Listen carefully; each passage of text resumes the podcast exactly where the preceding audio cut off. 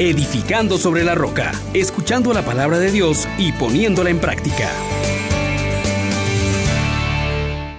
Paz y alegría, queridos hermanos. Les saluda el diácono Carlos César en este tiempo de gracia, tiempo de misericordia y poniendo nuestros corazones bajo el auxilio del Espíritu Santo que viene en ayuda de nuestra debilidad. Digamos juntos, oh gran poder de Dios, enciéndenos en tu fuego el amor. Oh Espíritu, que vienes de lo alto, llénanos de Dios. Oh Espíritu, óleo santo, úngenos en el amor. Vamos a meditar en el Evangelio de este domingo décimo sexto, tomado del Evangelio según San Mateo capítulo 13 versículos del 24 al 43. En aquel tiempo Jesús propuso esta parábola a la muchedumbre. El reino de los cielos se parece a un hombre que sembró buena semilla en su campo. Pero mientras los trabajadores dormían, llegó un enemigo del dueño, sembró cizaña entre el trigo y se marchó. Cuando crecieron las plantas y se empezaba a formar la espiga, apareció también la cizaña. Entonces los trabajadores fueron a decirle al amo, Señor, ¿que no sembraste buena semilla en tu campo? ¿De dónde, pues, salió esta cizaña? El amo le respondió, De seguro lo hizo un enemigo mío. Ellos le dijeron, ¿quieren que vayamos a arrancarla? Pero él les contestó, No, no sea que al arrancar la cizaña arranquen también el trigo. Deje que crezcan juntos hasta el tiempo de la cosecha. Y cuando llegue la cosecha diré a los segadores, arranquen primero la cizaña y átenla en gavillas para quemarlas, y luego almacenen el trigo en mi granero.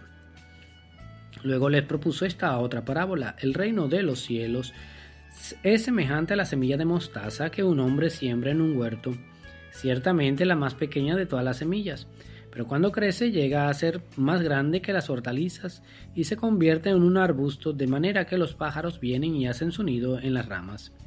Les dijo también otra parábola. El reino de los cielos se parece a un poco de levadura que tomó una mujer y la mezcló con tres medidas de harina, y toda la masa acabó por fermentar. Jesús decía a la muchedumbre todas estas cosas en parábolas, y sin parábolas nada les decía, para que se cumpliera lo que dijo el profeta, abriré mi boca y les hablaré con parábolas, anunciaré lo que estaba oculto desde la creación del mundo. Palabra del Señor. Gloria a ti, Señor Jesús. Hermanos, al contemplar estas tres parábolas notamos algo muy importante. Hacen referencia al reino de los cielos. El reino que Jesús viene a predicar, a instaurar, a difundir. Esa es la voluntad del Padre. Y también nos hablan estas tres parábolas de un crecimiento que debe acompañar a la vida del cristiano. Interesantemente, consideramos el primer momento la parábola de la cizaña y del trigo. Tienen detalles muy interesantes que a nosotros también nos ayudarán a caminar en nuestra fe. El Señor ha sembrado buena semilla. Él con su palabra nos da para que demos fruto y demos fruto en abundancia. Sin embargo, por otro lado, encontramos que por el estar descuidados, pudo el enemigo sembrar la cizaña. Muchas veces hemos hablado de la amargura, de la cizaña, de la maldad, como esa cizaña entre los hombres. Estaríamos mutilando todo el sentido de esta parábola si solo nos fijamos en esta amargura, en esta maldad. La cizaña y el trigo son muy parecidos en su forma, por eso al principio no se puede distinguir sino hasta el momento de la cosecha, es decir, en el momento en que se está dando frutos. La cizaña, por su parte, la espiga es invertida a la del trigo y la vaina del trigo se llena de fruto y dobla la espiga, la hace caer por el peso del fruto. En cambio, la espiga de la cizaña se mantiene erguida porque está vacía, no tiene nada.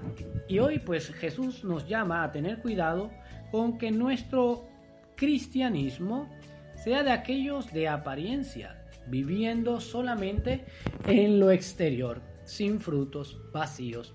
Y esta imitación de cristianos es la que le hace daño a la iglesia. El enemigo sigue sembrando cristianos de nombres, de apariencias solamente, que no producen fruto. El reino de los cielos sí es algo fructífero, trae gozo, paz, justicia, santidad. Estos frutos manifiestan entonces en dónde estoy yo. Igualmente lo miramos cuando contemplamos a la pequeña semilla de la mostaza que va creciendo y hasta albergar a otros para darle cobijo, darle vida, dar sombra. Igualmente, la levadura que fermenta la masa que le hace crecer.